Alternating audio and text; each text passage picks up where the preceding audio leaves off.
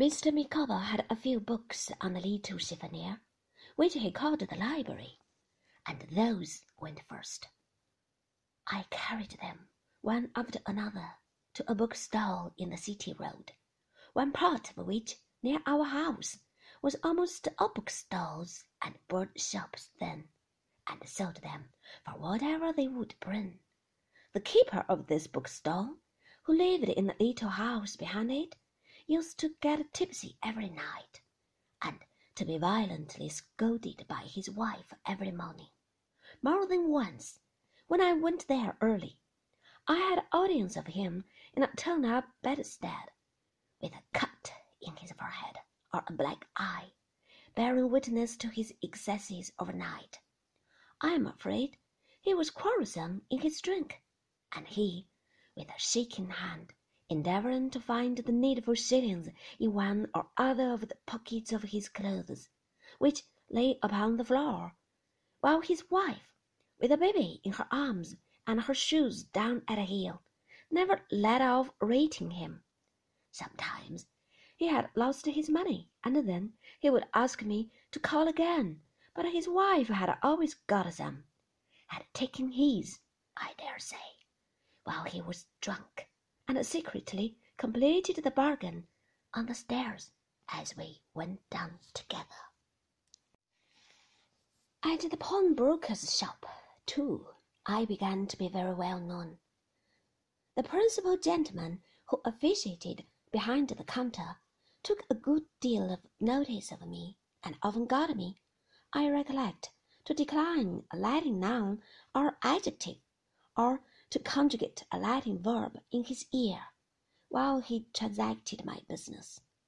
After all these occasions, Mrs. Micawber made a little treat, which was generally a supper, and there was a peculiar relish in these meals, which I well remember. At last, Mr. Micawber's difficulties came to a crisis, and he was arrested early one morning, and hurried over to the King's Bench prison in the Borough. He told me, as he went out of the house, that the god of day had now gone down upon him, and I really thought his heart was broken and mine too. But I heard, afterwards, that he would seem to play a lively game at skittles before noon. On the first Sunday after he was taken there, I was to go and see him and have dinner with him. I was to ask my way to such a place, and just short of that place I should see such another place, and just short of that I should see a yard, which I was to cross and keep straight on until I saw a turnkey.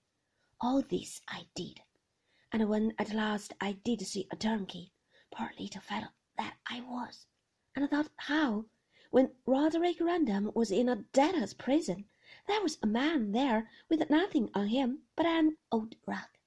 The turnkey swam before my dimmed eyes and my beating heart. Mr. Micawber was waiting for me within the gate, and I went up to his room, top story but one, and cried very much. He solemnly conjured me, I remember, to take warning by his fate, and to observe that if a man had twenty pounds a year for his income, and spent nineteen pounds nineteen shillings and sixpence, he would be happy, but that if he spent twenty pounds one, he would be miserable.